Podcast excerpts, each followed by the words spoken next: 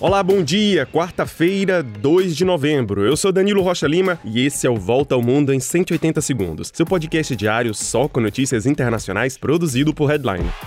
상상할 수 없는 테러였거든요. 1차 테러, 2차 테러가 있었는데 그러면 이거를 누가 했는지를 찾아내기 위해서 Os sul-coreanos, ao assistir à televisão na noite de ontem, foram surpreendidos com esse alarme aí que apareceu em todos os aparelhos do país para se abrigarem de um possível ataque. O país entrou em alerta e a tensão aumenta ainda mais porque a vizinha, Coreia do Norte, lançou 10 mísseis e cerca de 100 tiros de artilharia para uma zona ao norte da fronteira marítima dos dois países. Habitantes de uma ilha sul-coreana tiveram que procurar abrigos subterrâneos. O presidente da Coreia do Sul, Yoon Suk-yeol, disse que um dos mísseis da Coreia do Norte cruzou a fronteira marítima e caiu perto das águas territoriais, o que constitui uma invasão, segundo o presidente. Os sul-coreanos revidaram com três mísseis. Neste momento, a Coreia do Sul e os Estados Unidos realizam os maiores exercícios militares aéreos da história na região. Os norte-coreanos consideram essas manobras como uma agressão e uma provocação.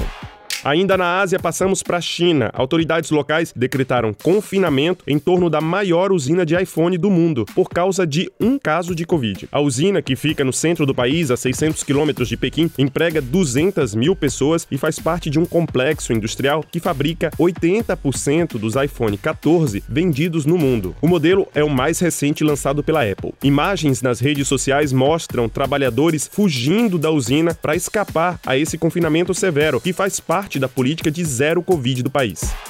Em Israel, as primeiras projeções das eleições no país apontam para uma volta de Benjamin Netanyahu ao poder. O partido do ex-primeiro-ministro, o Likud, e os aliados religiosos e da extrema-direita podem ter ganhado a maioria dos assentos do parlamento israelense. Os resultados finais ainda serão anunciados nos próximos dias, mas Netanyahu já grita vitória. O atual ministro da Justiça de Israel e ex-membro do Likud diz que o país caminha para ser liderado por uma coalizão de extremistas.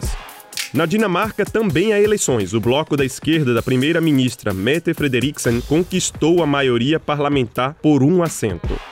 Passamos agora para a América do Sul. O presidente do Equador, Guilherme Lasso, decretou o estado de exceção e o toque de recolher noturno em duas províncias do país, Guaias e Esmeraldas. A decisão foi tomada depois de uma onda de atentados organizados por narcotraficantes que deixaram pelo menos cinco policiais mortos. Narcotraficantes do país iniciaram a onda de violência com tiros e explosivos contra delegacias e postos de gasolina depois que o governo decidiu transferir alguns presos de presídios nacionais.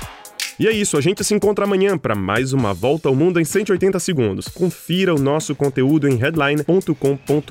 Um grande abraço, um excelente dia e até mais.